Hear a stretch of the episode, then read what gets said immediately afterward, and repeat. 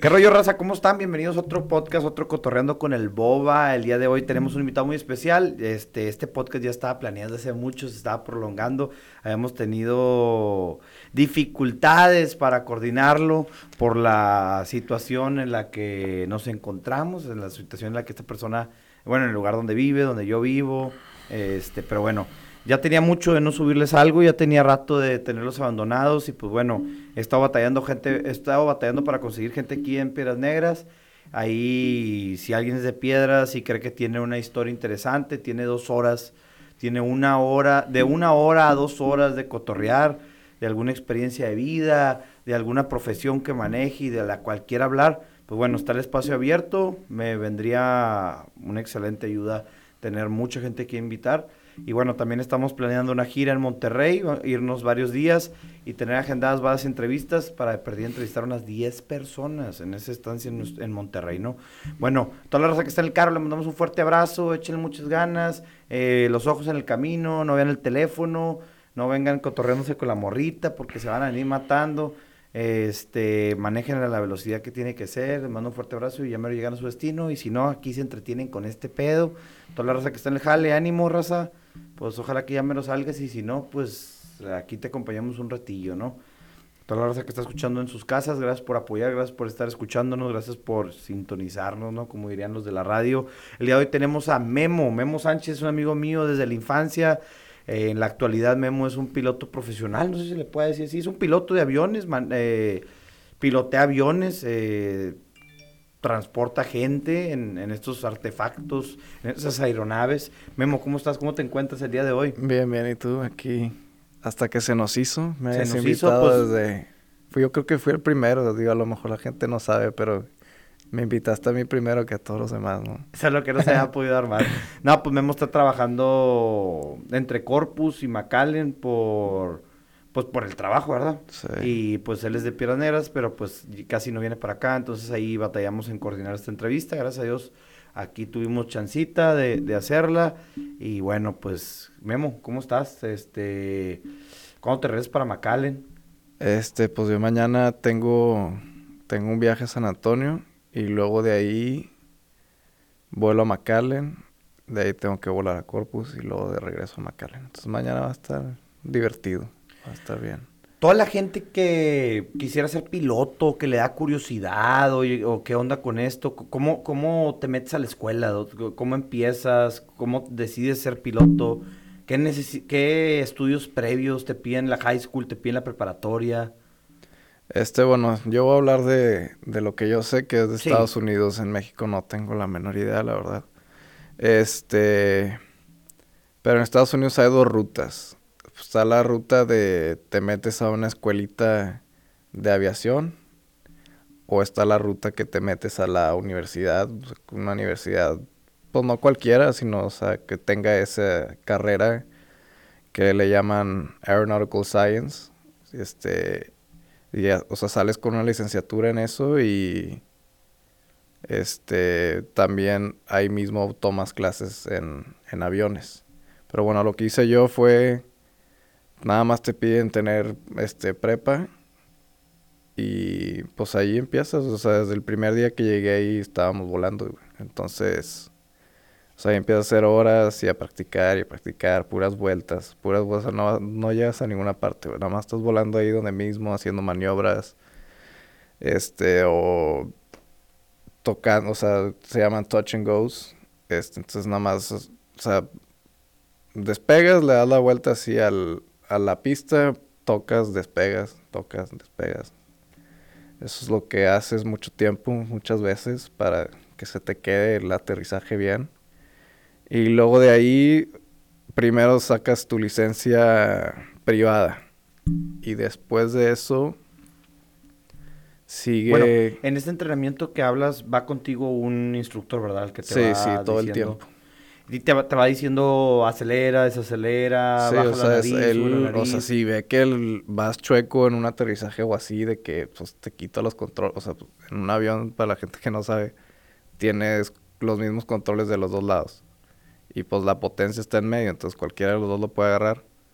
Entonces, si el instructor está viendo que la estás cagando, nada más te, te dice es mío, te lo quita el avión, por así decirlo, y lo aterriza safely. Este, pero sí. Este, pero bueno, estaba yo con lo de, o sea, primero sacas privada eh, y luego de ahí puedes sacar la comercial o puedes sacar la de instrumentos. Yo me fui primero por la de instrumentos y luego por la comercial. ¿Cuál es la Este, diferencia entre la licencia de instrumentos y la comercial? Con la de instrumentos es para volar en un clima menos adecuado, o sea, para poder meterte en las nubes y no ne- es- la instrumentos es para volar sin necesariamente ver hacia afuera. Ok.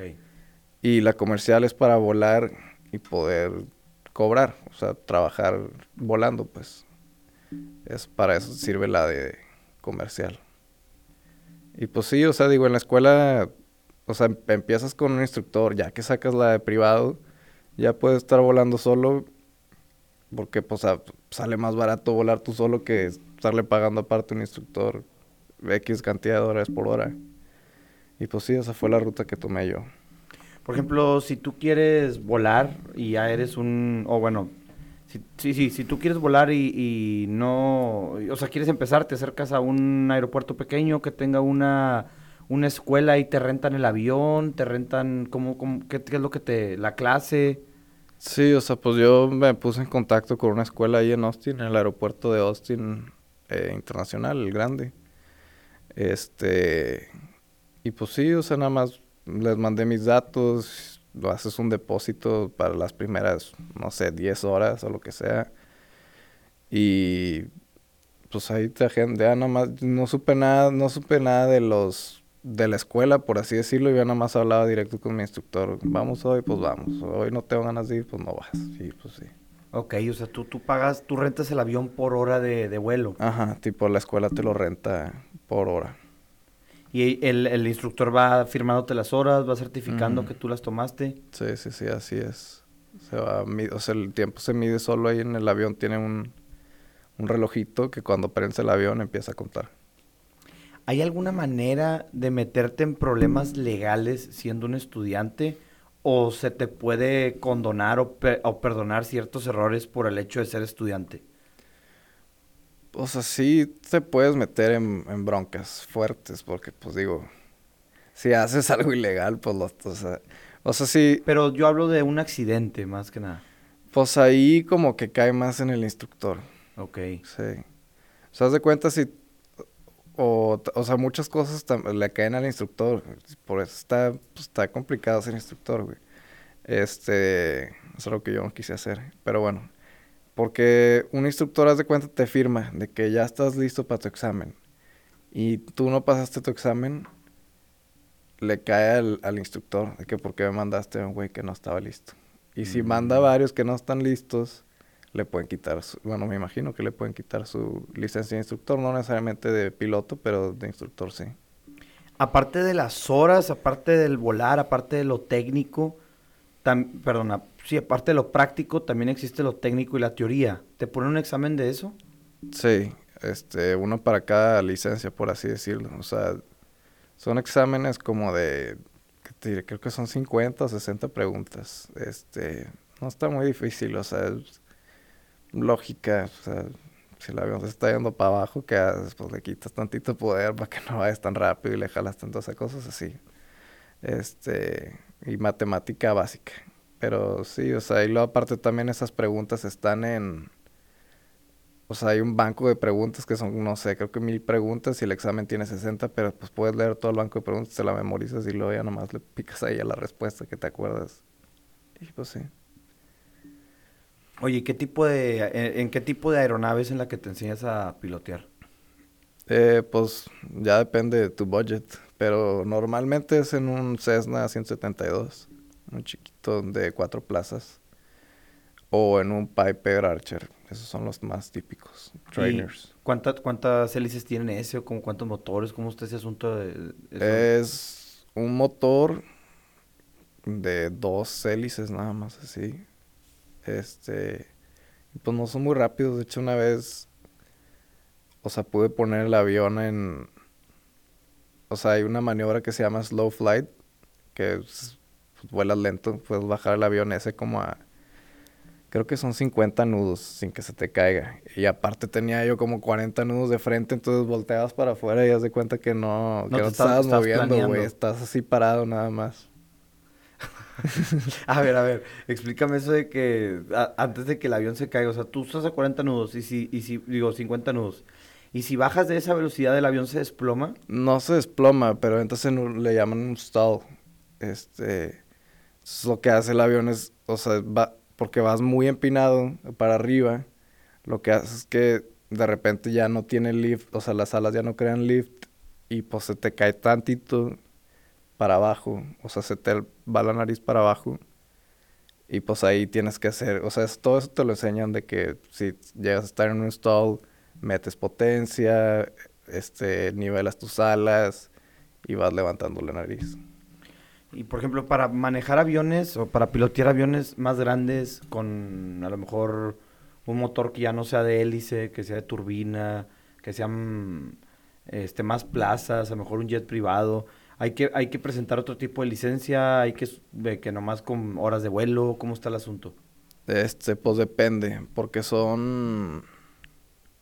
Creo que si el avión pesa más de 12.500 libras, tomas una clase específicamente para ese avión y tiene la licencia, o sea, le agregan a tu licencia un, pues un renglón, por así decirlo, que está certificado para ese avión.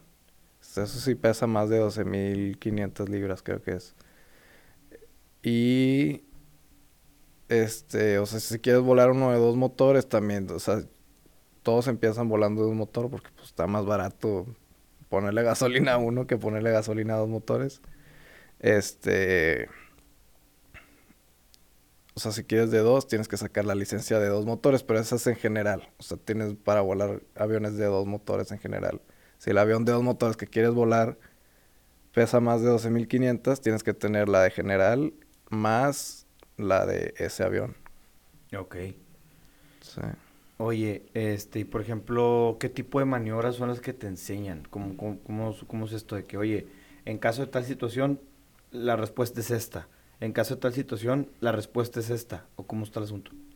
Porque si es ahorita de lo de stall, de que te decían, cuando el avión está en stall, haces esto. Hay varias situaciones en las que ya sabes qué hacer. Pues sí, o sea, más que nada te enseñan lo que es un stall, este, para que sepas cómo se siente, o sea, qué va a hacer el avión, que pues como que te vibra tantito y ahí es donde dices, ah, ya voy muy lento, de que tengo que recuperar antes de que me pase. Y la otra, este, son los que te entras en un spin. Eso creo que no te lo enseñan ese. O sea, tienes que tomar una clase de un vuelo, una cosa así, y te la ponen en tu licencia que tienes esa madre de spin, pero está muy difícil que te pase eso, por eso yo creo que no. Y las otras maniobras que haces son vueltas cerradas, este, vueltas, o sea, ese cosas así, güey, de que ves un punto en el piso y tienes que dar un círculo, o sea, bonito, o sea, la misma distancia de ese punto. O sea, nada más para que las maniobras son para que demuestres que tienes control del avión. Oye, por ejemplo, cuando vas volando, este, ¿a qué, a qué altura vuelas? ¿Alcanzas a ver pueblos? ¿Sabes qué es lo que estás viendo? En el, en el, en el piso, ¿verdad? En, la tierra. Sí, sí, Este, pues normalmente vuelo entre 6.000 y 12.000 pies. Este, pues hay veces que sí ves porque no hay nubes y hay veces que no ves. Pero, pues sí puedes identificar de que ahí está... O sea, pues digo, ves aquí en el GPS como quiera, pero ah, mira, ahí está esto y luego un poquito más lejos, ahí está el otro pueblo. Sí, de noche sí se ve más. Pues ves las, las las manchas de luz. Las manchas de luz, sí. ¿Y de noche hay alguna, eh, hay, un, hay un tipo de, de clase o no te enseñan a volar de noche? Este, pues sí, o sea, para sacar tu licencia sí te piden de que tener, creo que son 10 horas de noche. Y pues si haces uno que otro cross country de noche. Un cross country es un vuelo de más de 50 millas náuticas. Este, ir a aterrizar y regresar, eso puedes contar un cross country. Y por ejemplo, cuando tú mencionabas lo de Ok, ¿qué fue lo que te pregunté? Que... De noche. De noche, ah, volar con instrumentos, ¿no? Decías que ese era un tipo de, de... Es un rating, es una Ajá. parte de tu licencia. O sea, tú puedes estar manejando en una nube, tú puedes estar piloteando de noche sin ver absolutamente nada y con los puros instrumentos guiarte y llegar a tu destino. Sí, eso es lo que es el rating de instrumentos. Es para pues, guiarte sin estar viendo para afuera. ¿Y no te da miedo o tienes que estar así como que confiando plenamente en fierros, ¿no? Pues sí, o sea, fierros y computadoras, aparte, o sea, tienes muchos backups, güey. O sea, tienes el celular, tienes el iPad, tienes el GPS que está ahí, o sea, empotrado. Otro que está ahí en el, en el yoke. Este, o sea, sí, o sea, a mí me gusta, o sea, cuando está muy fuerte el sol, yo le tapo la ventana, güey, porque o sea, luego nada más te vas cociendo, güey. Oye, y una vez vi en, en Mayday accidentes aéreos, una madre así, no sé si lo, digo, Dios quiera que esto no suceda jamás, pero eh, era aviones comerciales, ¿no? Y te explican de que por qué chocaron y cómo chocaron los aviones y la madre. Y me acuerdo que era uno de estos vuelos donde era de que de noche y se iban guiando, o de día, no me acuerdo, y se iban guiando solamente por los instrumentos. Me imagino que en un avión enorme ya es como que más, ya no sientes tanto el avión, ¿no? Este... A tal punto que se les congeló una, una madre que medía no sé qué chingados.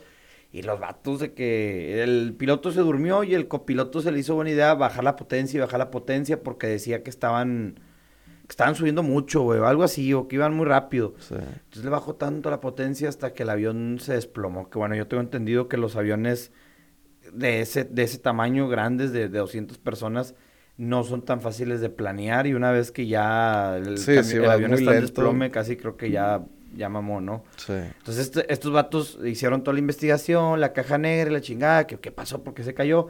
Y resulta que se había congelado un sensor o algo así que les decía que iban muy rápido, entonces le bajaron y, y pues le bajaron hasta que Sí. se, se bajaron hasta el piso. Pero sí.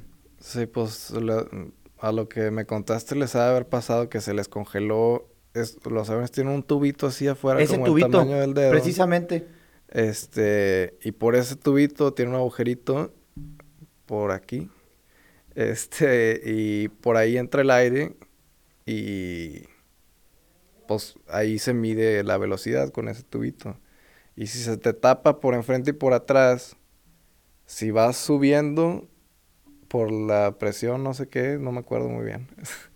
si vas subiendo, este, la velocidad sube, o sea, la velocidad, porque no va subiendo la velocidad, si vas para arriba vas, se va haciendo más lento. Este, pero sí, pues me imagino que fue eso lo que pasó. Exactamente lo que acabas de explicar. Sí. Yo lo expliqué acá en términos de un simple mortal, pero ya acá vino a hacerme la Sí. complementaria, ¿no?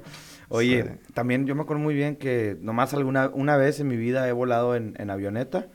Este, y alguna vez de chiquito iba a volar en un jet chiquito de aquí a Monterrey, pero pues iba a volar sin mis papás. Iba a volar con una tía y la verdad me dio bastante miedo porque pues también estaba chiquillo, de que iba a volar en un avión pequeño sin mis papás. Y pues como niño no, no me animé, ¿no? Mi, mi mamá iba bien enojada y mi abuelita también, porque íbamos de que seis en el carro. Porque obviamente yo iba a ir en un, en un avión. Y yo no, yo no tenía por qué ir en la camioneta, pero no me subí, güey. Me acuerdo que estaba en el aeropuerto, que no me quiero subir, no me quiero subir, no me quiero subir. Y no me subí, güey. No, pinche niño chiflado. Tenía como seis años también. Está medio cabrón que subas un huerquillo solo a una- en un avión pequeño. Y la otra experiencia que tuve fue con el abuelo de un amigo. Mi amigo me invitó a ir a un rancho que tenían, que estaba cerca de la ciudad, pero cuando no estaba pavimentada la carretera, pues hacías como dos horas, tres horas para llegar. Y en avioneta hacías 20 minutos, ¿no? Una, una cosa así. Entonces me acuerdo muy bien que nos fuimos en la avioneta, yo iba atrás, yo no, yo no sabía nada, ni nada de nada. Y de repente nomás la pinche avioneta de que uh, te pegas así como al asiento. Ajá. Y luego de repente empiezas a flotar. Ay, güey, creo que le llaman caballitos, ¿no? Ah, los caballitos también chingón. Eh, me, me sacaron un pero pedote. Un saludo a Fer Ramírez. Tú te, también te avientas caballitos con la raza que subes, Este, no. ¿no? pero en su momento cuando, cuando pues, a lo mejor traías un, un Cessna o algo Sí, así. en, en el, o sea, en los de la escuela sí de repente lo hacía. Pues estás, es que hay un, una etapa en la, en la escuela en la que nada más estás haciendo horas para llegar a... Porque para sacar licencia comercial te piden 250 horas. Estés listo, o sea, yo de cuenta yo estaba listo cuando tenía 180 horas o no sé. Entonces me quedaba el resto de horas, este, pues nada más de volar. Entonces pues nada más, a veces volaba así, bum, bum, bum, para frente y para atrás. Son una vueltas de cuenta nada más. Este, y pues ahí te aburres y empiezas a jugar con el avión, que vueltas cerradas, que caballitos y... Sí, a mi mamá se lo hice, güey, no, hombre, me quería matar. Un saludo, mami. Estilo Sinaloa, güey, ¿has visto los pinches, has visto los videos de toda la raza de Durango, Sinaloa, Sonora, que, que usan los pinches aviones como si fueran go-karts, vato. Yo no sé si en México no hay leyes porque regulen ese pedo, pero vuelan sobre, o sea, vuelan así de que, dos, no sé, tres metros sobre la tierra y pasan por los techos de las casas y luego ahí se andan matando y se andan desplomando las, los aviones arriba de casillas. Pero sí, sí están, sí están bien cañones esos güeyes. Sí, no, la, la aviación en México desgraciadamente está, está en pañales, güey. O sea, no. Está muy mal también, o sea, cada vez que yo me toca volar en México me, quedan menos ganas de venir a volar acá, güey. ¿Por qué? qué? ¿Qué, te ha sucedido volando en México? O sea, no, no mucho, pero, o sea, para empezar, el idioma de la aviación es inglés aquí en China y háganle como quieran. Ese es el idioma. Y si no quieres, salte la chingada. O sea, y la otra, o sea, se cuenta, tú vas volando. Bueno, yo normalmente cuando vuelo a México, volamos en otro avión que no soy yo el piloto, soy el copiloto. Este. Y pues el copiloto normalmente se encarga de las comunicaciones con los centros de control o las torres de control, que sea. Y a mi compañero, este, le gusta, cuando volamos a México, le gusta hablar él, porque él es mexicano y, este, pues habla mejor español que inglés, entonces le gusta hablar con ellos en español. Porque yo, si yo me quedo hablando con ellos, yo les hablo en inglés siempre. Pues, si no les gusta, pues, o se aclimatan o se aclichingan, como dice mi papá. Este, pero sí, me tocó una vez en Monterrey, en el del norte, que le estábamos hablando en español por, buen pedo, nada más por eso, porque no, no hay otra razón por qué hablar en español. Y quién sabe qué nos dijo la vieja bomba, este... Y no le entendimos y pues volvimos a preguntar y lo que ya les dije, que pongan atención, que esto y el otro, que ah, chinga, estaba hablando mi compañero ahí. Entonces le dije, no, yo me encargo, güey. Le, pues empecé a hablar en inglés. Le dije, estábamos hablando español nada más por buena gente, de que yo soy americano, yo hablo inglés. Y te acoplas. Pero sí, un saludo a la vieja.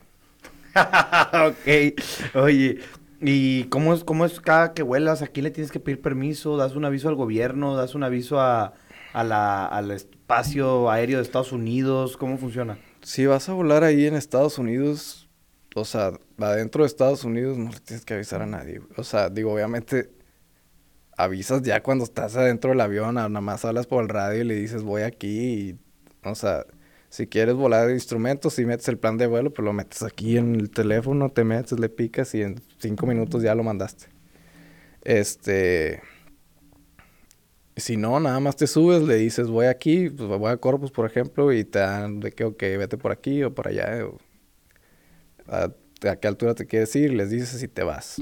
Punto. En México sí es bien burocrático ese pedo. O sea, tienes que ir que con la Guardia Nacional, que con los marinos, que con la comandancia del aeropuerto, es de que con uno por uno, güey, de que a llevarles un papel físico, un plan de vuelo físico a que te lo selle cada uno, es de que de perdido avísense de ustedes, o sea. Sí, que nomás haya uno que te lo autorice y es, es nefasto en México, la verdad. Oye, y por ejemplo, cuando llegas a tener algún tipo de emergencia o algún tipo de, de, situación, ¿hay alguien con el que te puedas contactar? ¿Hay una línea, una frecuencia que te escuchen o solamente cuando estás cerca de aeropuertos te escuchan? No, siempre estás comunicado. Ok. O sea, tipo en Texas hay un área muy grande que la controla Houston. Entonces tú siempre estás, este, siempre estás comunicado con alguien. A menos a que vayas, este, en reglas visuales, que es lo contrario instrumentos, no tienes que ir hablando con nadie, pero si hay una frecuencia creo que es 1.2.1.5 y ahí es la de emergencia. Este, pero si te va a pasar una emergencia, pues tú es la prioridad. Es, o sea, tú y el avión, que también, o sea, tiene que, pues, si el avión queda bien, pues tú también, o sea, estás vivo, entonces, sí, puedes aterrizar donde sea, donde más práctico veas, obviamente, este, y pues sí, o sea, no hay, este, ¿cómo se dice? O sea, no te, no hay multas, por así decirlo, puede llegar a verlas, claro, porque te investigan que por qué pasó la emergencia, pero sí. Oye, y por ejemplo, te, yo te estaba preguntando, digo, ayer, de cosas que se pueden y no se pueden hacer en el avión, ¿no? Por ejemplo, pues tú en un vuelo comercial no puedes fumar adentro del avión, tal vez no puedes, pues, mantener relaciones acá de subidas de tono, pero pues muchas veces vamos el, a... El famoso Mile High Club, ¿o qué? no, no sé qué hablas, pero por ejemplo yo he visto famosos que tienen sus aviones, que tienen una cama en el avión y que tienen champañas y que están fumando marihuana, ¿no? Los raperos y así. O sea, legalmente pueden fumar marihuana arriba de un avión, pueden tener relaciones acá en arriba del avión, o sea, o está penado y como quiera lo hacen, o, cómo está el asunto ahí. Este, pues digo, la marihuana, la verdad no sé, porque pues la marihuana no es legal federalmente en Estados Unidos, por estado. pues no sé, o sea, no sé cómo quiera si vuelas en el mismo estado que California a California no sé si puedas fumar marihuana, pero que puedes fumar. O sea, si es tu avión y, a ti te gusta fumar, pues puedes fumar, pues digo. Cigarro. sí. Ok. Este, tomar, pues todo lo que quieras tomar también. Este, obviamente el piloto no, ¿verdad? Ah, que el piloto Sí, no. este, ¿qué más? Pues relaciones. El Mad High Club, ¿no? ¿nunca has escuchado eso? No, ¿qué es eso? A ver, explícanos. Pues es pues le llaman así que porque pues que dices que tuviste relaciones a, un, a una milla de altura. Eso es de Mile High Club. Mile, High es eh, milla de altura. Ajá, Mile High. El club de la milla de altura. Y pues eso quiere decir que... Ok. Sí. ¿Y por qué la milla? ¿Los aviones vuelan a una milla de altura? La verdad, no sé. O sea, volamos a... O sea, depende del avión, ¿verdad? Pero, o sea, yo vuelo a 12 mil pies, no sé cuántas millas sean, la verdad. Y o sea, pues los, normalmente los comerciales vuelan a 35 mil pies, 30, 35 mil por ahí. Y pues sí, o sea, pues le llaman el Mile High Club, no sé, nada más. No sé si sí vayas una milla arriba o no, pero es, es que lo hayas hecho en un avión, en pocas palabras. Ok, tú, tú vuelas aviones pequeños, este, privados. Para volar un avión comercial de 200 personas hay que tener otros permisos, hay que tener otros estudios. ¿Cómo es el proceso? Sí, este, pues lo que hace mucha gente es se vuelve instructor para acumular horas. Porque te piden, si fuiste a una universidad en Estados Unidos de eso, te piden creo que mil horas. Si no, si haces la ruta que yo hice, por ejemplo, te piden mil quinientas. Entonces mucha gente lo que hace es sacar sus licencias hasta, tipo hasta donde estoy ahorita yo y luego sacan la, la instructor y ahí hacen sus horas. Ya que llegas a las 1500, tomas otro examen. Se hacen instructores para no pagar las horas de vuelo, para que se las paguen a él. Sí. Este, pero si ya que llegas a las 1500 horas, tomas otro examen que se llama ATP, que es Airline Transport Pilot, o sea, piloto de transporte de aerolínea. Y pues ya que pasas eso, pues ya puedes empezar a aplicar para trabajos. Bueno, sí puedes empezar a aplicar para trabajos desde antes de, pero sí, es el examen que te piden. Es una licencia más. ¿Qué es lo que más te gusta ser piloto? Pues que no sé dónde voy a estar, güey. Me gusta estar para aquí, para allá, o sea, de aquí para allá, de allá para acá. Eh, para llevar la contabilidad de las horas de vuelo, ¿hay algún sistema donde las subes? Este, el mismo avión reporta tus horas de vuelo ¿Cómo se te van acumulando? Hombre, bueno, fuera. Este. Pues lo, normal, lo típico es en una libretita, güey. Un logbook se llama. Este, una bitácora. Ahí le escribes a mano. Es lo normal. Yo lo que empecé a hacer desde un principio, yo lo hice digital en una app que usamos los pilotos. Se llama ForFlight. Y ahí, ahí yo siempre he puesto mi... Esa es mi bitácora digital y ahí la tengo, entonces ahí me dice de que, porque tienes que estar corriente en tus vuelos para poder subir gente. O sea, creo que te piden tres aterrizajes. Si quieres volar de día, tres aterrizajes. Y, o sea, tres despegues y aterrizajes en los últimos 90 días. Que pues digo, los haces. Si vuelas regularmente, ni, no te preocupas mucho por eso. Si quieres volar de noche, también lo mismo, nada más que los aterrizajes tienen que ser de noche. ¿Has tenido tú algún tipo de emergencia o algún tipo de situación que te haya dado miedo? Eh, pues no, no que me acuerde ahorita, la verdad. Digo, me imagino que sí, sí, sí me acordaría, ¿verdad? Sí, no, según yo no. Y viviste, tocamos madera, viviste en Florida, ¿no? En Florida había una escuela de, de, de vuelo, ¿por qué estabas viviendo en Florida?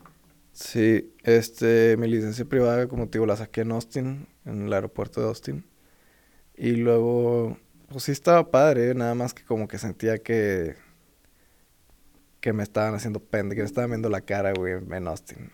Y está, o sea, estaba más barato en Austin que en Florida, pero en Austin me tardé 80 horas en sacar la privada y en Florida con 40 horas saqué la instrumentos y luego pues la comercial pues sí te piden las 250, pero o sea, son acumuladas.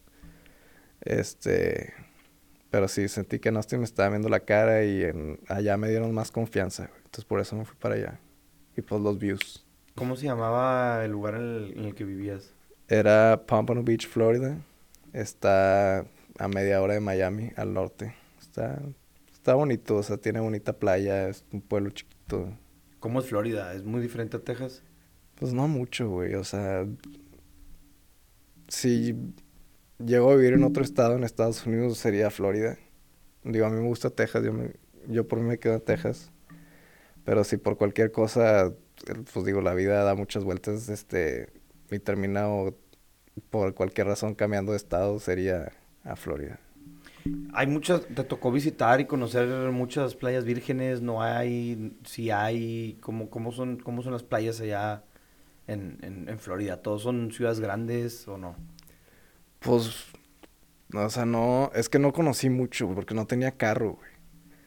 Yo ahí en Florida me movía en una, en una one wheel, no sé si sabes cuál es, es una la patineta, de una sola que tiene una ajá, en medio, está chingona.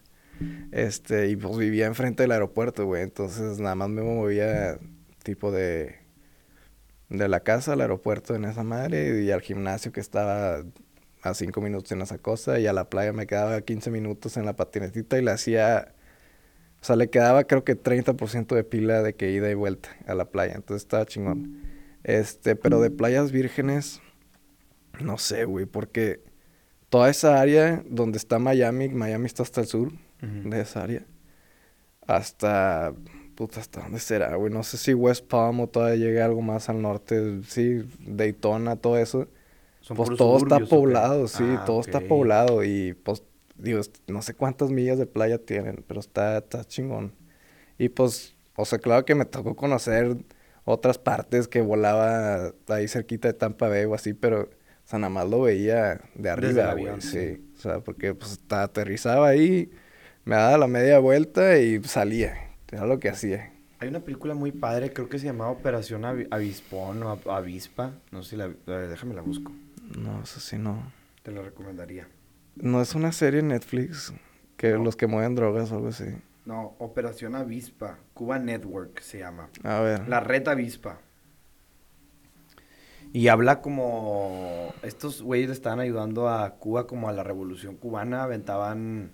Aventaban folletos y así. Salían de Miami, volaban sobre Cuba, aventaban folletos y la madre. Pero después empezaron a, empezaron a mover droga y... y ah, pues entonces sí era lo que te decía que movían droga, güey. Ah, sí, sí, sí, sí. Sí, digo, no la he visto, pero sí escuché una así... Está The Wasp Network se llama... ¿eh? Hay algo en Netflix que se llama The Wasp Network. Ajá, The Wasp Network. Sí, pero no es una serie, es una película. Ah, pensé que era una serie. Está muy buena la película, te la recomiendo. Y más tú que eres piloto y toda la raza que nos está viendo ahí de su casa.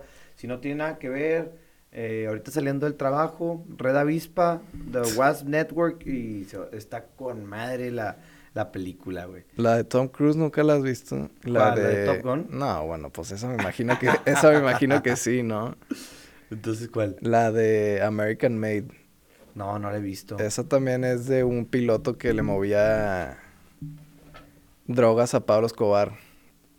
Creo que era Pablo Escobar. Este Pero sí, está chingona esa también. Es, es basada en hechos reales. ¿Cómo dices? Mm, American American Made. ok. Esa también está buena. Sí la voy a ver, a ver qué tal, a ver qué tal está. Eh, yo creo que me la voy a aventar mañana, dominguito de, de tirar hueva. Sí. Dominguito de descanso del Día del Señor, ¿no? Sí, a huevo. A mí sí me toca trabajar. Los días que sí trabajo, que sé que sí trabajo, son los domingos. Porque es el día cuando... Ah, Es- bueno, ¿qué haces actualmente? ¿A, a quién le huelas o qué huelas? Pues a mi jefe lo llevo.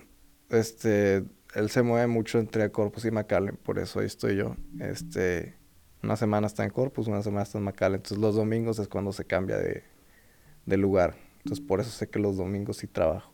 A fuerzas. Y Sí. luego durante la semana puede llegar a salir otro vuelo. Sí, pues este, puede salir una emergencia y de que te necesito que me lleves a San Antonio o lo que sea. Entonces, pues, le digo, pues vente, súbete. ¿Y ya te conoce la raza en los aeropuertos? ¿O Sí. o no? De que los de la sea- torre de control ya saben de que ahí viene el. Ah, no, no, no sé los de la torre de control. Nunca me he metido a la torre de control y sí he querido, güey, para conocerlos, güey. Porque pues hablas todos los días con ellos, güey. Y pues sí, a veces como que... Pues a veces toca uno mamón, así como la que te digo de Monterrey, güey. Este...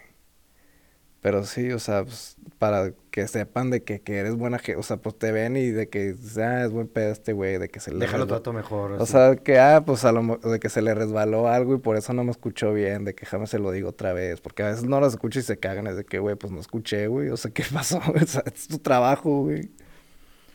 Oye, ¿y cuál es el aeropuerto más difícil para aterrizar? ¿O en el que te ha tocado? ¿O todos están igual? Pues, yo creo que, o sea, el que me ha tocado más, este, traficado es Houston, güey, Ok. el internacional de Houston. Porque ahí sí aterrizas y luego, luego de que cámbiate a ground control y hablas con el que controla las, pues cuando van moviendo las aeronaves en el piso. Este, y hay muchas vías, taxiways se llaman, este, por donde irte y está muy revuelto y te traen en friega de que para mover todo el flujo. Es que mucha, muchos aviones saliendo de ahí y entrando. ¿A dónde has volado? O sea, ¿cuáles son las ciudades o cuáles son los aeropuertos en los que has aterrizado? Este, pues el más lejos yo creo que fue Belice. Hasta Belice. Sí, Ok. sí, está curioso Belice, no sé. Es, eh, ¿Por qué volaste hasta allá? Pues por el trabajo, o sea, me, me pidieron que si los podía llevar y pues claro que, que sí, güey, pues está padre. Este, pero sí, no, en Belice no hay, no hay mucho, güey, o sea, si piensas que aquí es tercermundista, güey, allá se la pasan por los... Y era Sí, huevo, sí aeropuerto, están dices tú. jodidos, güey. Sí, pobres güeyes. Este, hay un aeropuerto internacional en todo el país, güey. Entonces ahí llegamos en el avión de nosotros. Bueno, no es mío, pero el avión que vuelo. Este, y luego de, o sea, del aeropuerto internacional a donde íbamos, que se llama Plasencia, pues en carro haces como tres horas, güey. Y el aeropuerto que está es una cosita. O sea, no, no entra el avión en el que íbamos. Entonces, tuvimos que volar en otro avión, pues, como pasajeros, ¿verdad? Ya no, no íbamos volando nosotros. Este, es un avión, es como un Cessna 172, pero más grande. Pero, o sea, lo ves por afuera y dices, está igual, nomás grandote. Es un Grand Caravan, le llaman. Este, están chingones los aviones esos. Nunca me había subido a uno y... O sea, vuelan bien bajo, güey. Esos güeyes vuelan a 2500, 3000 pies cuando mucho. Pero andan en friega esos güeyes todo el día. Tienen como 5000 horas el güey con el que volamos en esa madre. Todo el día para arriba y para abajo. Eso sí que hueva. Como si fuera un pinche taxi, haz de cuenta. Sí, güey. No, lo, traen en friega ese avión. Yo no sé cómo ha aguantado tanto. No lo deja ni que se enfríe, güey. O sea, todo el día está... Está cabrón. en la noche, ¿no? Sí, güey. Oye, ¿cuál, cuál es el mantenimiento de un avión? ¿Cada cuánto se le tiene que dar un mantenimiento? ¿Qué tipo de mantenimiento se le da? Al, al, no sé, al motor, al- a las hélices, al tren de aterrizaje. Eh, pues... Depende del avión, ¿verdad? También me supongo. Sí, pero bueno, te voy a dar el ejemplo que vuelo yo. Haz de cuenta, al avión po- de ley se le tiene que hacer uno cada año. ¿Qué avión vuelas? Un Cessna 414 es un Cessna bimotor. Ok. Si quieres pon la imagen ahí después, no sí, sé. para que la raza se dé una idea. Sí, este, bueno, pero ese avión que vuelo yo, eh, se le hace por ley, tiene que ser un mantenimiento, an- se llama mantenimiento anual. Te desarman todo el avión, güey, casi casi, güey, para checar que todo esté bien. Y luego los motores, este, pues le haces cambio de aceite más o menos cada 50 horas para que te rindan bien. También es recomendado veces hacerlos cada 25 horas, 25 horas de vuelo. Este, pero sí cambiarles el aceite. Los motores te duran 1500 horas, luego los tienes que mandar a overhaulear, que te lo hagan nuevo, por así decirlo. Pero para que llegue a esas 1500 horas, pues si le haces los este cambios de aceite cada 25 horas, es mucho más probable que te llegue a las 1500 que a que si le haces el cambio de aceite cada 100 horas. ¿Cómo que llegue, güey? ¿Cómo- ¿Cómo sabes que ya no va a llegar? ¿Te caes del avión o qué chingado? No, pues o sea, lo- te- antes de volar siempre haces un pre-flight este run-up. O sea, un run-up es que, que le metes potencia y checas pues los magnetos y una cosa y que lados, checas los instrumentos, que todo esté bien, si está muy caliente el, el aceite o todas esas cosas las checas antes de, de salir. Entonces, pues ahí te das cuenta, güey, que ya te está fallando una cosa que ya te está fallando la otra porque ya te está fallando el motor, güey. Y tú dices que, sabes que no, ya no vuelo. Sí, no, o sea, pues ahí hablas con tu mecánico de confianza, este, y pues te lo checa y te dice, oye, güey, ya, pues si este le quedan dos horas, ¿no? No, digo, no te va a decir le quedan dos horas, pero de que este, o sea, ya, básicamente ya. ¿Dónde duermen los aviones? ¿En un hangar o, o cómo está el asunto? ¿Te lo llevas a tu casa? Estuviera chingón. Sí hay, de hecho, este, colonias en Estados Unidos que se llaman flying communities. Y, o sea, hay un, pues, un, Una una pista. pista. Y todos viven alrededor de ella. Sí, güey, están todas las casas alrededor, güey, está chingón. Entonces, llegan ahí a la pista y luego se salen a las calles de- y pues estacionan el avioncito afuera de su casa, güey. Ok. Está chingón eso. Flying Community se llama, para que lo busquen ahí en internet, raza. Sí. Oye, ¿y te gustaría vivir en una pinche Flying Community o no? No sé, güey, porque, o sea, he visto unas y se ven bien rednecks, güey, o sea, se ve bien... De que vivir en medio de la nada ya, quién sabe Sí, dónde. y ya, o sea, y- o sea, se ve, pues, corriente, o sea, no se ven casas de que digas tú de que, ah, está cabrón vivir aquí, de que está bien bonito, o así, o sea, hay una, o sea, jura lo que sí hay unas flying communities así, pero, o sea, he visto unas que dices de que, no, hombre, güey, esto sí es un pinche white trash community. Un ranchillo algo. Sí, güey. Bueno, Pero Memo, sí. ¿y hay algo que crees que se me esté pasando? Este, pues no, no sé. ¿Algo que quieras platicar tú en especial? Que me acuerdo ahorita no, este, pero pues si alguien tiene preguntas ahí la dejamos para la siguiente, pónganlo en los comentarios. Bueno, muchas gracias por venir, muchas gracias por tu tiempo. Yo creo que esto fue todo por el día de hoy. Ya Ya saben, está. Raza, nos dejan preguntas abajo y la próxima vez que venga el memo, pues eh, se las Se las trato aquí de en- eh, contestar. no, las trato de contestar. no, no lo sé todo, pero ahí le, ahí le invento si no. Raza, eh, les mandamos un fuerte abrazo, un fuerte saludo. Esperemos ya sacar, estarle sacando más contenido. Me voy a esforzar, voy a conseguir más gente. Este, les mando un fuerte abrazo allá hasta su casa, hasta su oficina, hasta el carro donde nos vienen viendo. Memo, muchas gracias por venir. ¿Algo que quieras decir a la raza antes de despedirnos? Este, no, pues ojalá y les guste mi, Tu mi experiencia, mi- de sí. piloto. Y ojalá y lo vea la morra de, de Monterrey, la de la, la, el- la torre de control. Al aeropuerto del norte. Bueno, ya está, raza. Ahí nos vemos.